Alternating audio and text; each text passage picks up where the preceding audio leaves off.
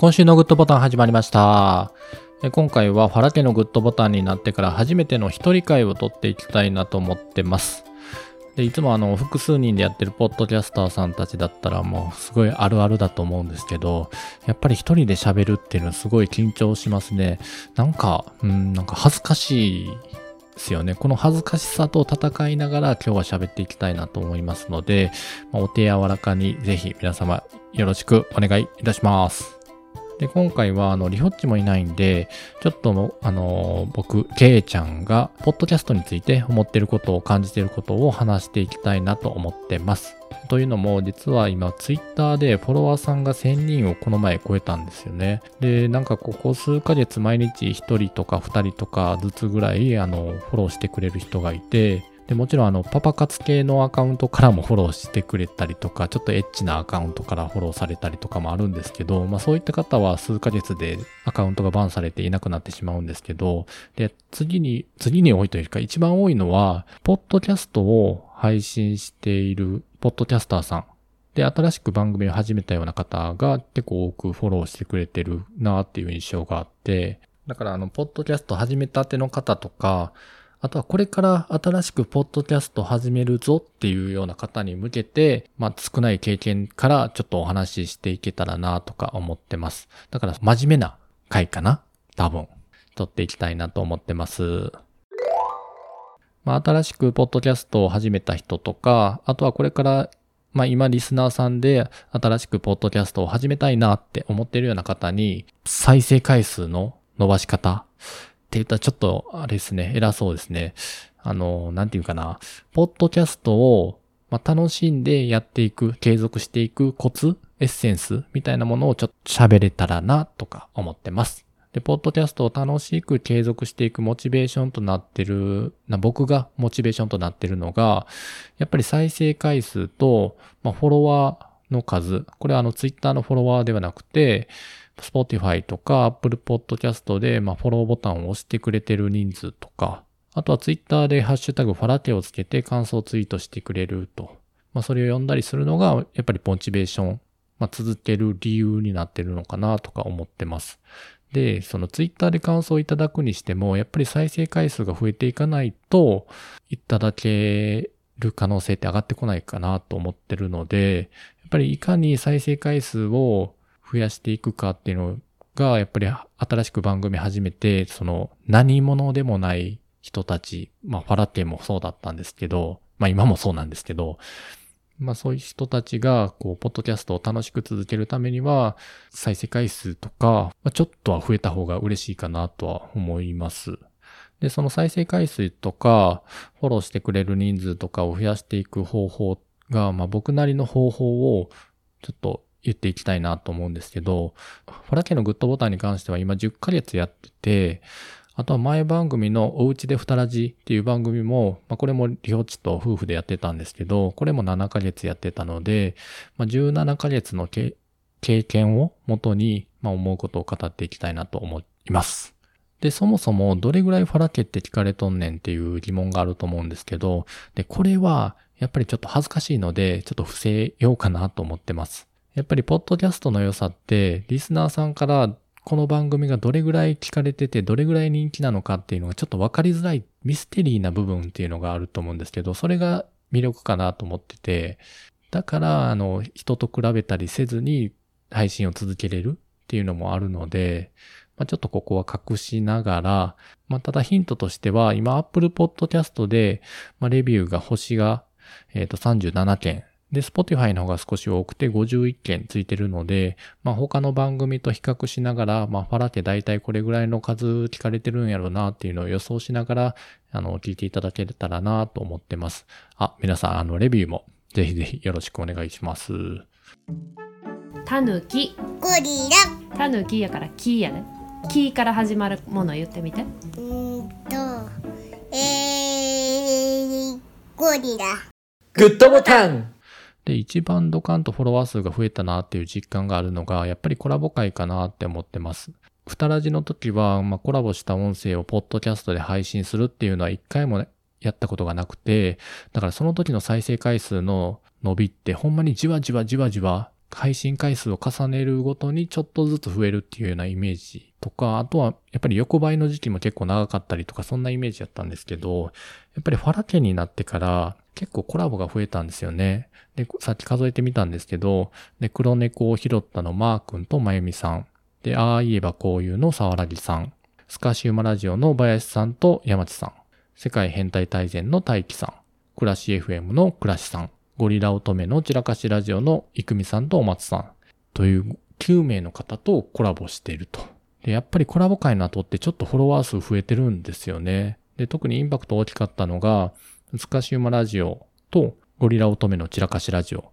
スカラジとゴリチラのコラボ会の後が結構なんか目に見えて増えた印象がありましたね。だからまあ、ファラティよりも多く聞かれてる番組とのコラボ会っていうのは結構有効な手段かなとか思ってはいます。ただ、あの、コラボ会もよし悪しかなとかも思ってまして、あの、逆にコラボ会は聞かへんぞっていう人もいませんか？そんなことないですか？聞いてますか？なんかね、そのコラボ相手のことをあんまり知らない中で、例えば内輪ネタを喋ってる時って、ちょっと聞くのやめたりしないですか？僕だけですかね。そう。だからファラッケンもコラボ会するときにうちはネタにならないようにならないようにってあの、収録する前は思ってるんですけど、結局やっぱりうちはネタやっぱ喋ってますね。だから気をつけなあかんなとは思ってるんですけど、やっぱりまあまあまあまあまあ、しゃあないかなとは思ってます。ただまあ、ケイちゃんとかリホッチが、まあ、楽しそうに喋ってるのが、リスナーさんたちにも伝わればいいかなとは思ってて、だからコラボする相手もリホッチが聞いてる番組さんとのコラボが多いかなとか思ってます。で僕の方はリオッチよりも聞いてる番組が多いので、だから僕単品で他の番組さんに出て行ったりとか、もうこれからしていけたらなとか思ってはいるんですけど、ただあんまりね、喋るのが上手な方じゃないので、ね、呼ばれても全然喋らへんやんけってなるかもしれないですけど、まあそれでもよかったらぜひぜひ読んでくださればいつでも行きたいと思います。はい。という宣伝も挟みながら、で、2番目になんかフォロワー数増えたなっていう印象ががあるのが、地味な作業なんですけど、いろんな番組からファラケ流れる動線作りを作るっていうのが、まあ、地味ですけど、いいのかなとか思ってます。で、まあ、コラボ会も導線作りにはなってると思うんですけど、その他にも、例えば、シャープ46の月曜トッキンマッシュにファラ家の声かっていう回でもお話ししたと思うんですけど、まあ、有名番組の月曜トッキンマッシュに音声お便りを送ってそれが流れたっていうので、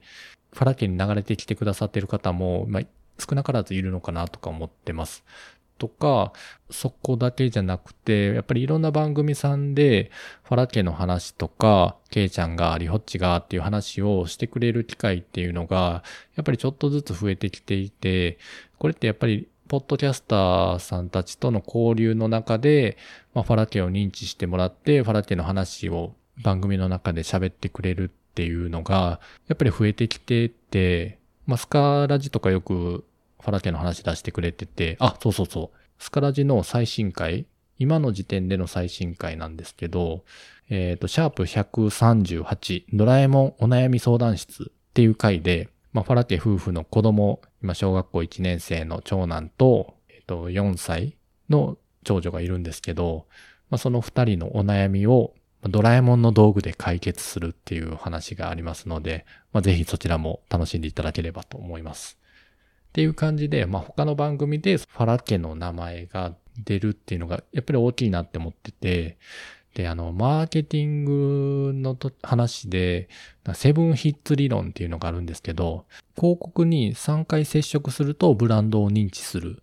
で、広告に7回、セブンヒッツ、7回接触すると購入率が高まるっていうなんかマーケティングの考え方があるみたいなんですけど、だから例えばあの最初は全然好きじゃなかった同僚のことがなんか好きになってしまったりとか。あとはなんかこのよくわからんメーカーのやつよりもあの CM でやってる商品の方を買おうかなとか、そういうのあると思うんですけど、まあ、あと、単純接触効果とも言うと思うんですけど、やっぱり接触する回数が増えれば増えるほど、えー、その商品とかものに対して好意を持つっていうのがあるみたいなので、だからファラ家の名前をいろんな番組さんで聞くことによって、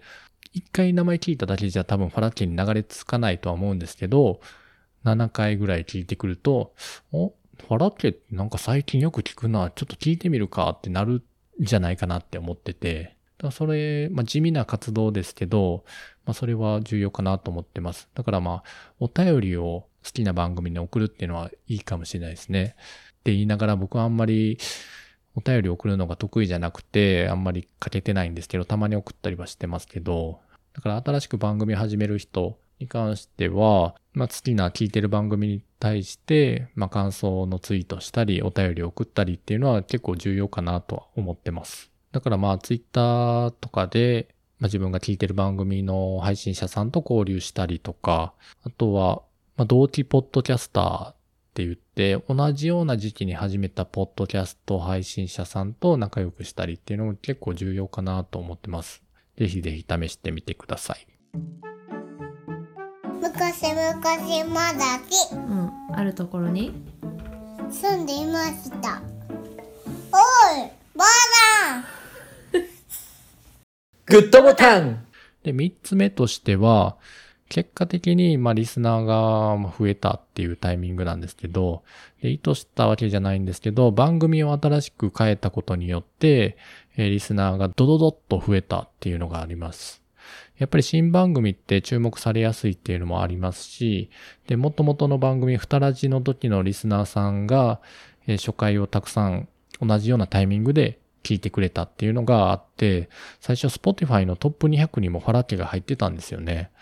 今はもう全然入ったりする可能性はないんですけど、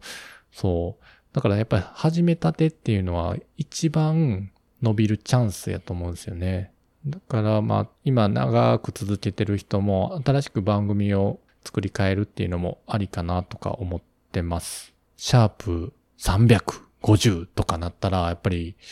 ね、過去回聞くのもちょっとしんどいなっていうリスナーさんの心理とかもあると思うんで、そうなったらちょっとシーズン2っていう形でちょっと番組の URL を変えちゃうとか、そういうのもありかなとは思ってます。まあ、ファラケはまだね、今50回超えたところなので、これからもどんどんどんどん続けていきたいなとは思ってるんですけど、はい。ね、以上、あの、まあ、自分の経験からわかることを3つちょっと紹介してみました。で、これを言ったら元も子もないんですけど、この3つ挙げた、まあ、再生回数を伸ばす方法よりも、やっぱり一番大きいのは、運営側にピックアップされるっていうのが一番大きいかなとか思ってます。だから Apple Podcast のホーム画面とか、Spotify とか Apple Music のホーム画面にファラ家のこの番組のアートワークが目立つところに出てくるようになったら、もうリスナー数が爆増するんじゃないかなとか思ってるんですけど、まあ今のところね、そういう機会はないので、来るかな来るかなとか思いながら見てますけどね。Apple Podcast なんかは火曜日にポッドキャストのホーム画面が一新されるんですよ。一新というか、まあ更新されるんですよ。だから毎週火曜日楽しみにはしてるんですけど、やっぱりファラ家は注目されないというのがずっと続いてはいますね。あ、でも、今月かな ?Apple Podcast に楽しい雑談っていうカテゴリーができまして、そこにファラ家が一応入ってるんですよ。そう。なんかファラ家ってね、あの、何かに特化した番組じゃないので、なかなかこう、ピックアップしづらいかなと思うんですけど、まあ、アップルがみ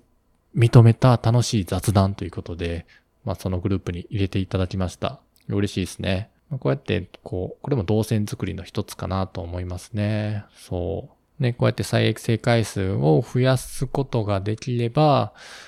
まあ、ツイッターで感想いただけることも増えてくるのかなとか思ってますので、まあ、ぜひぜひ、あの、始めたての方、これから新しく始めるぞっていう方に関しては、ちょっと、この3つの方法を試していただけたらなとか思ってます。で、この配信を聞いて、新しく、ポッドキャスト始めましたっていう人がいたらすごい嬉しいですね。ふたらじの時も、実はマー君、黒猫のマー君が、新しくポッドキャストを始めてくれて、その初回放送かな確か。で、お家でふたらじを聞いて始めましたって言ってくれてて、すごい嬉しかったのを、まあ今でも覚えてますね。まあ、ファラ家でもよく出てきてくれてるんですけど、マークのキャラクターも相まってやっぱり仲良く交流したりできてるので、もしこの配信を聞いて新しくポッドキャストを始めるという方がいればぜひ教えてください。そしてもし夫婦とかカップルで始めるっていう場合は、ぜひ毎月22日のパートナーポッドキャストの日も参加してくれたら嬉しいです。はい。再生回数ね、増えても特になんもないんですけどね、なんか自分のモチベーションを上げるために、今はなんかこの数字見て一喜一憂したりしてますね。最初、ふたラジを始めた時は、あの、まあ、スタンド FM でも毎回、あの、配信してるんですけど、スタンド FM で収益化ができるっていう触れ込みだったので、頑張ってやってたんですけどね、なかなか道は遠いと思って、最近はもう、こうやって再生回数がちょっとずつ増えるのが楽しかったり、まあ、もちろんあの、サイレントリスナーさんの方が多いっていうのは重々承知してるんですけど、あの、感想ツイートいただけるのがすごい嬉しいなって思って、それがモチベーションになって続けてこれてます。これからも皆様、パラケのグッドボタンをよろしくお願いします。それでは今週のグッドボタンを開きです。ハッシュタグファラテにてご意見ご感想お便りお待ちしております。さよなら